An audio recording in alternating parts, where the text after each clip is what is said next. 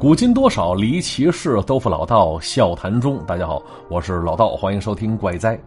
那前两天在家里看电影呢，演到一个桥段，说是在一个极其凶险的环境当中，一个男性角色用枪是指着那个夺其妻、杀其子、几乎灭其满门的大 boss 时，哎，竟然在那儿慷慨激昂的好顿逼逼啊！说到一半我就预感这男的呀。容易被反杀呀！结果这念头刚冒出来，人家 boss 趁其不备夺过手枪，照他嘴，这顿电炮啊！那一瞬间啊，我心里竟然有种邪恶的感觉，无比舒爽。啊，虽说他是个正面角色，但是挨打你不该吗？那这么关键的时候，你在那逼逼啥呢？嘴炮讲者呀！你这家人泉下有知，都不带认你的。当然了，这电影终归是电影，不这么演的话，剧情难以发展下去。而且看似窝囊的情节，其实多多少少也有一定现实的考虑。怎么说呢？哎，可能咱们电影看多了吧，对于那些血腥的镜头不再敏感了。可假如就这些场景脱离了银幕，出现在了现实当中，我相信一般人还是受不了的。我说之前呢，一朋友给我发来他前几年的一个见闻。人说老道，你这朋友怎么净遇见这事儿那事儿的呢？哎，解释一下啊，我所谓的朋友，那如果没有特殊说明的话，一般指的都是咱们听友。那听了我的节目就是我的铁支啊，称呼朋友没毛病啊。以后再这么说啊，都是这个意思。啊，一朋友跟我说起了他在日本的经历，他叫小荣，当初念大学的时候作为交换生去了日本了。说实话，对于交换生这个概念，我不太了解。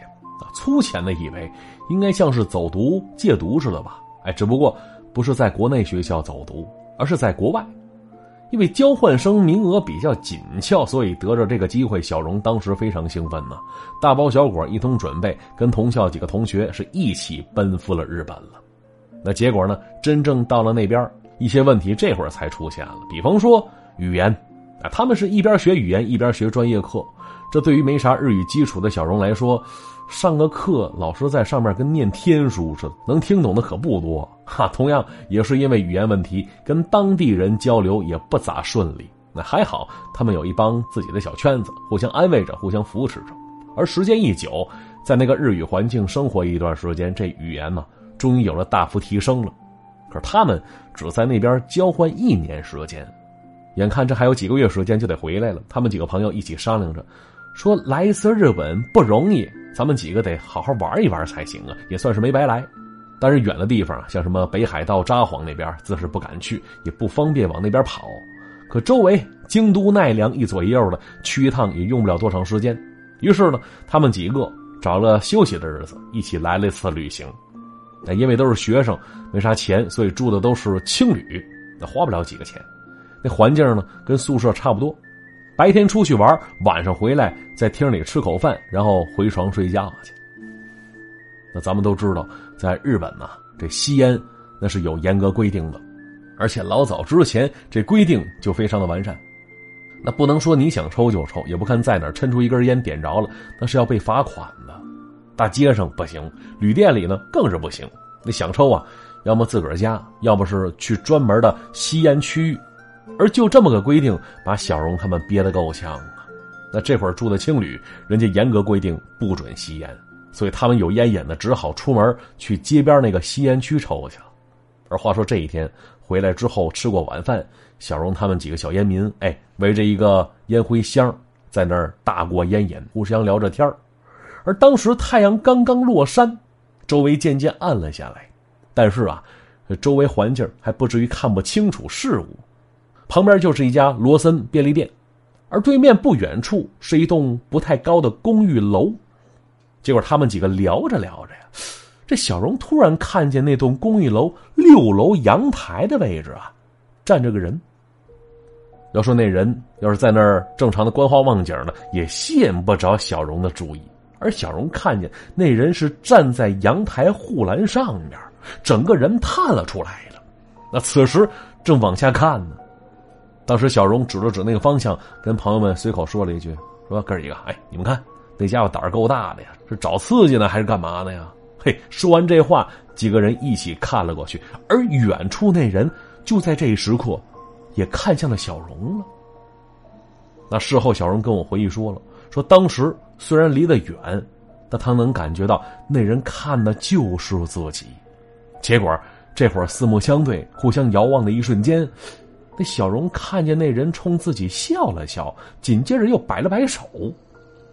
那小荣一看，哎呦，够客气的是吧？于是也笑了笑，跟着招了招手。紧接着就见那人纵身一跃，只听到街对面不远处“砰”的一个声，啊，周围路人被吓了一跳。而小荣他们几个看得仔细，摔下来那人，就是刚才冲他们挥手的那人。就这么远的距离，依稀可见那片地儿好像洒了一片红色呀。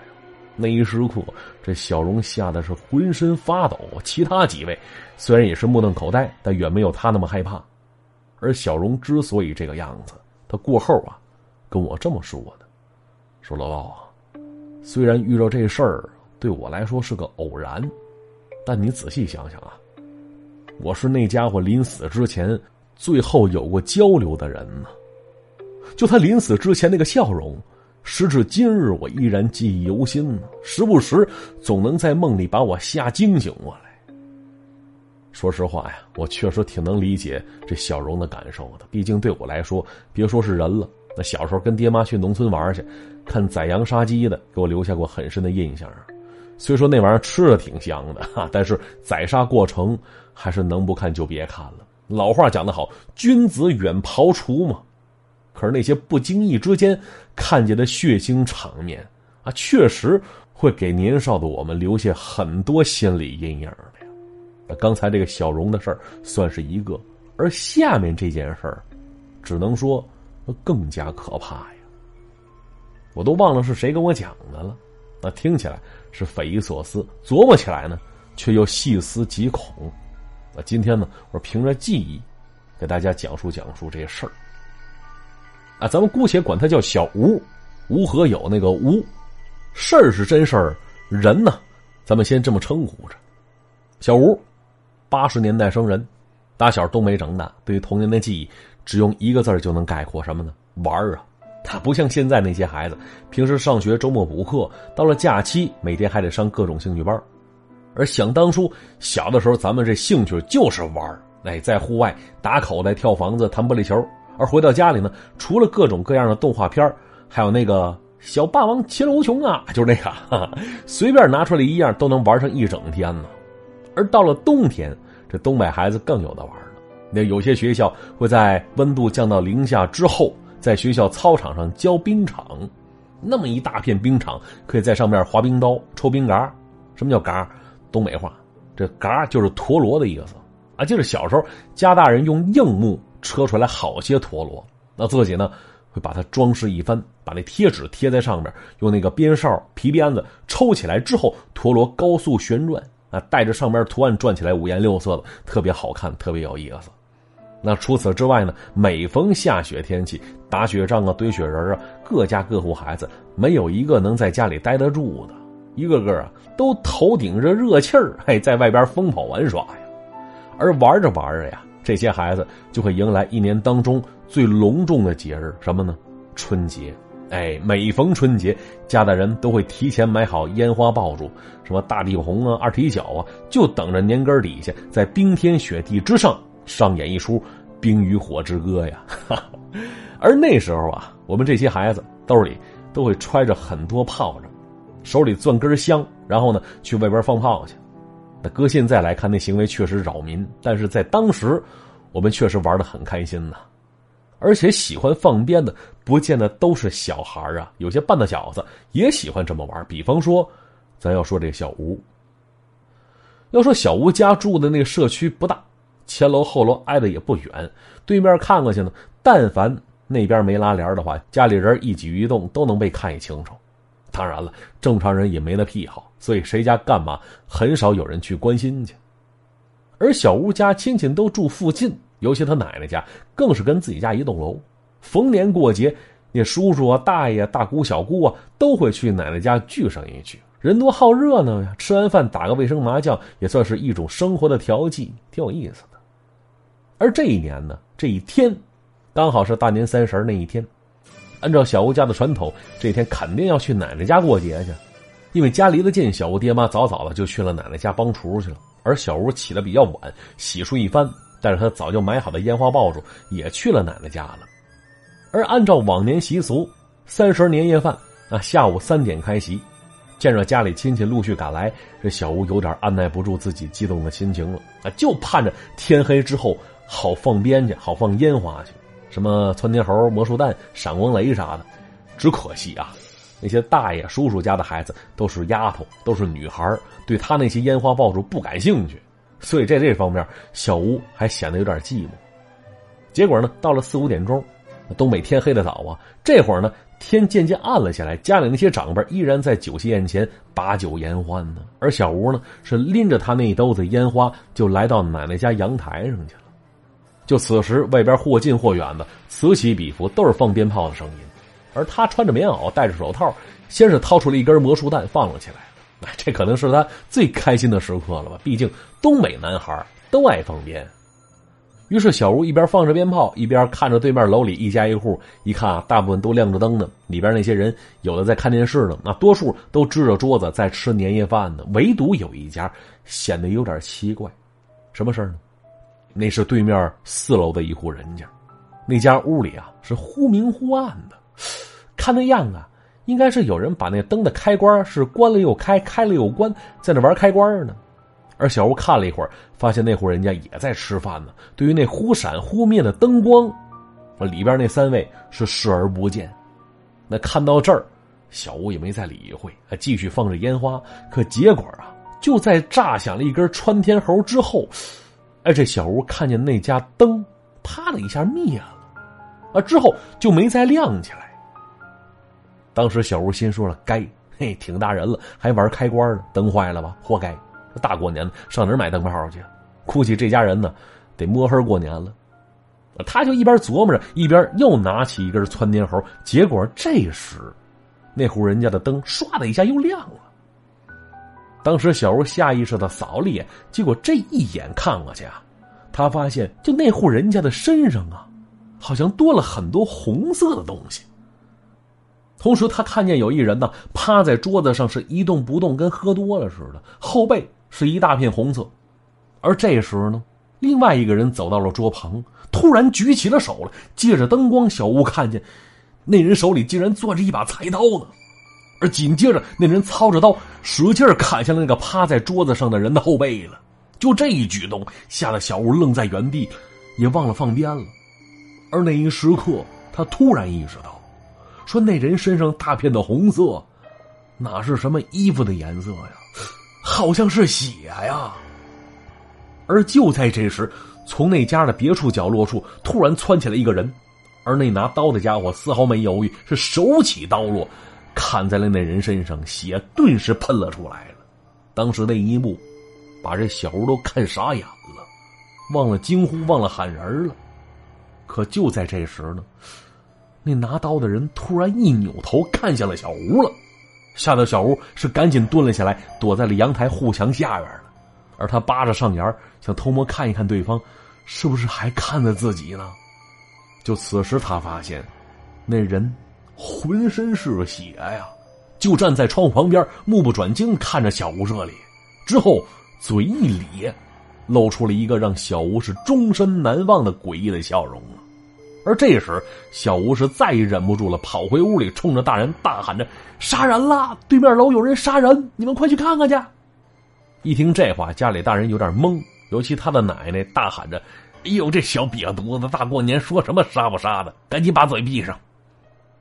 当时家里人也是一愣啊，之后跟着小吴来到窗户边，顺着小吴指的方向看过去，却看到那户人家黑着灯呢，此时啥也看不见了。当时急得小吴上蹿下跳，说是刚才自己见到的一切。可那些大人呢，像看傻子似的看着小吴这孩子，一时间这小吴都快被急哭了。啊，结果又过了半天，啊，只听到外边警车声是此起彼伏的。一经打听才知道，还真是出事了。那户人家就是对面楼四楼那户人家出事了。据说啊，那家一共是四口人，老两口。带着两个儿子一起生活，大儿子身体不好，骨瘦如柴；小儿子呢倒是人高马大，但是有一毛病什么呢？精神不太正常。当爹妈的心疼孩子，是隐瞒了小儿子打人毁物的那些暴力倾向。本想着自己孩子好生养着，可没成想这一次，小儿子犯起病来，竟然举起了菜刀了，活生生将一家人砍死在了当场。而等他恢复意识、醒了过来之后，一时间接受不了这个现实，这小儿子也抹了脖子跟着走了。那可怜一家四口人，大年夜的到了是没过去。而目睹了这一切的小吴，自是无比的害怕呀。就那段时间都不敢去他奶奶家了。当然，自己家他住的也是提心吊胆的，毕竟自家跟奶奶家都是一个楼，离着那凶案现场也不远。于是，这小吴搬去他姥姥家住去了。而他爹他妈知道的是，这孩子见了血腥的一幕，心里害怕；而不知道的是啊，这小吴后来跟我说了一件事说什么呢？说事发之后那段时间，是每到晚上，他看向那户人家的时候，借着月光，他总能看见隐约有四个人在窗根前是排成了一排，向外张望着的，而印象当中。那四个人影啊，应该就是那户人家死去的四口人呢。而这些事儿啊，小吴也跟爹妈说了，可是他们却啥都没看见。所以小吴认为自己会不会是那家人临死之前最后的目击者，才会看到那些奇怪的东西呀？于是秉承着惹不起躲得起的原则，小吴搬去姥姥家住去了。而那处事发的房子，从那时起。便高高挂上了待售的横幅了。可直到那片小区拆迁，这处房子始终也没卖出去。哎呦，说这事儿说的我浑身发凉哈！其实回想过去，小的时候，确实做了很多要命的事儿啊。那接着刚才那个过年放鞭炮的话题聊，哎，小的时候手里攥着鞭炮，那真是走哪儿崩哪儿呀。那边有个雪堆，炮仗塞里一个，听个闷响；而这边呢，有空酒瓶，一次塞俩，直接把这瓶底炸掉。哎。这还不算什么，其实回想当时那个缺心眼的年纪，最后怕的事啊，恐怕男孩都干过什么呢？就是往这下水井里边扔鞭炮，啊，当时真不知道后果是什么。设想一下，那就是命大呀！当时但凡遇着一个井下有沼气的，十条命都不够赔的呀。当然了，关于放鞭炮这后果可怕的事儿，那是有的是。我说之前呢，我就听说过这么一件事儿。那想当初，呃，九十年代那会儿放烟花规模都比较小，那只有到了特殊节日，官方才会组织大家伙一起观看礼花表演，固定时间、固定地点，人家专业人员给你燃放，你只管欣赏那美景就行了，不用操心安全问题。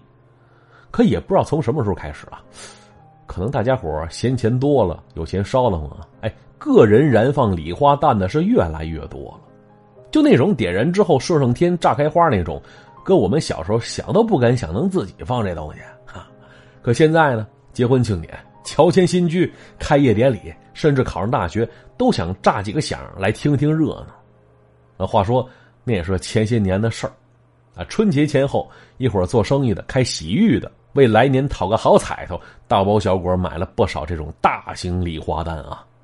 要说这玩意儿，平时看上去就是一个大纸壳箱子。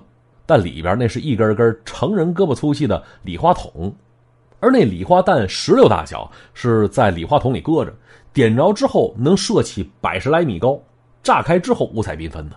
就这玩意儿，除夕那天晚上，洗浴老板跟他朋友接连放了好些，啊，之后放完一个，准备放下一个的时候，这当老板的是鬼使神差的走到了前一个放完的礼花旁边看了一看，结果啊。可能是礼花弹引信太长了，或者是之前的引信灭了，这会儿又着起来了。哎，总之，就在那洗浴老板探头看的时候，一颗拳头大小的礼花弹一下射了出来，直接崩进老板脑袋里去了。紧接着，就在众人眼前，哎呦，那场景我不敢形容，毕竟我没有亲眼得见，我也是听来的。据说啊，就那年春节，当地这烟花燃放的数量照比前一年少了一半，估计。都是听闻此事之后，心里有了阴影了。就算买了，也不敢放了吧？啊，所以这玩意儿，嘿，能别放还是别放。好了，故事就先讲到这儿。来看一下往期的留言板。首先要恭喜我超可爱的哎夺得上期节目的王者沙发，恭喜一下啊！无心草堂说了，说以前邻居大婶儿说过一件事儿，说那时啊生了孩子还没出满月呢，亲爸就去世了，没法通知他去，他不知道啊。哎，有一天想晴博日的，就看见他爸站在大门洞里看着他，他就喊呢，说爸你进来呀。他爸也不说话，那喊了好多遍，他爸就是不进来，也不吱声，直到。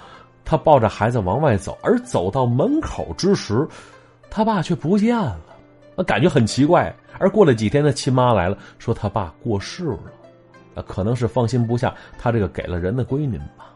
就这事儿啊，真事儿。